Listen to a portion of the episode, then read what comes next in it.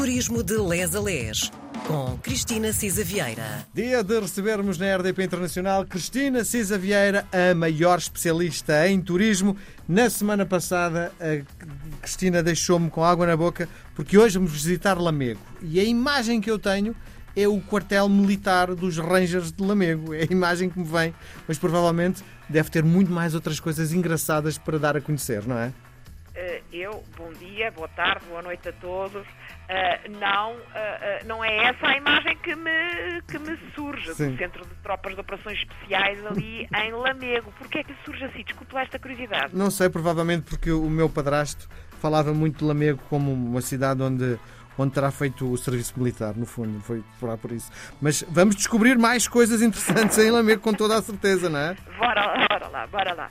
Ora bem, eh, pois na semana passada tínhamos ficado em Viana do Castelo, eh, na Princesa do Lima, eh, e eu creio que duas horas e pouco de bom caminho nos põe mais para o interior, não é? Não naquelas praias maravilhosas, mas Lamego também é uma cidade que eu este verão voltei lá e de facto tenho a dizer que não me lembrava do museu e já lá vamos, e o museu é extraordinário, extraordinário, é de facto espetacular. E estava com muito pouca gente, portanto, ainda por cima tive-o quase só para mim.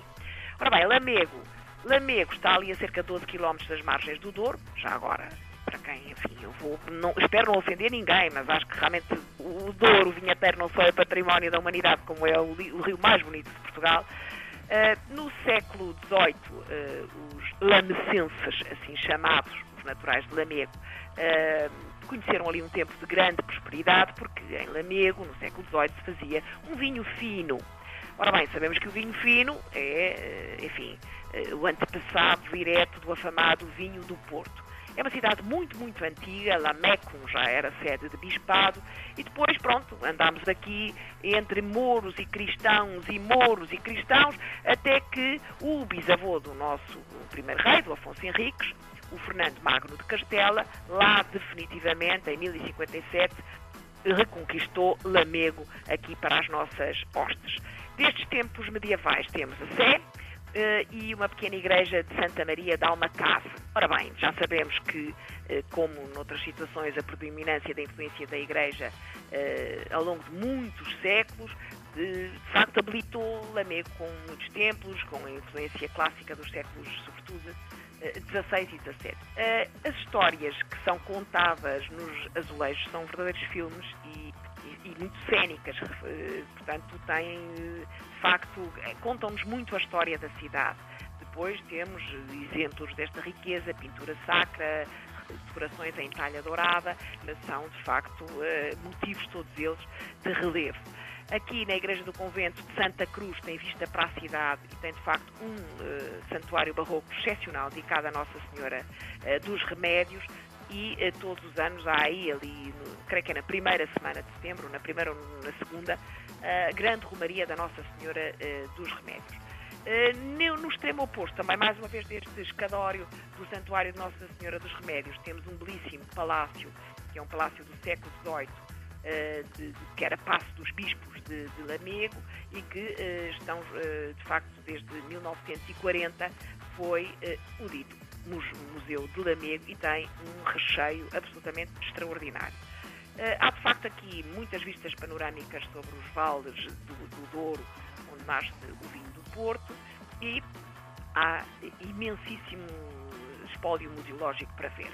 Começamos também na Catedral de, de, de Lamego, de facto foi fundada a sede Lamego no século XII, é uma catedral gótica, tem ainda uma torre quadrada, mas o resto da, da igreja, de facto, como todas, eh, foi sofrendo modificações no século XVI, no século XVIII e tem um claustro renascentista eh, lindíssimo.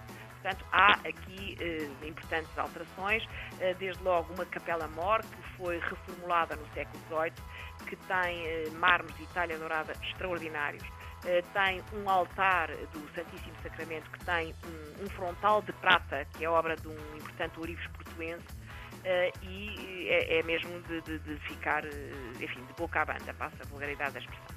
Ora bem, não podemos deixar de ir ao Santuário de Nossa Senhora dos Remédios, no topo do Monte de Santo Estevão, uh, e uh, fazer uma visita à escadaria e ao parque, que aliás está classificado como imóvel de interesse público.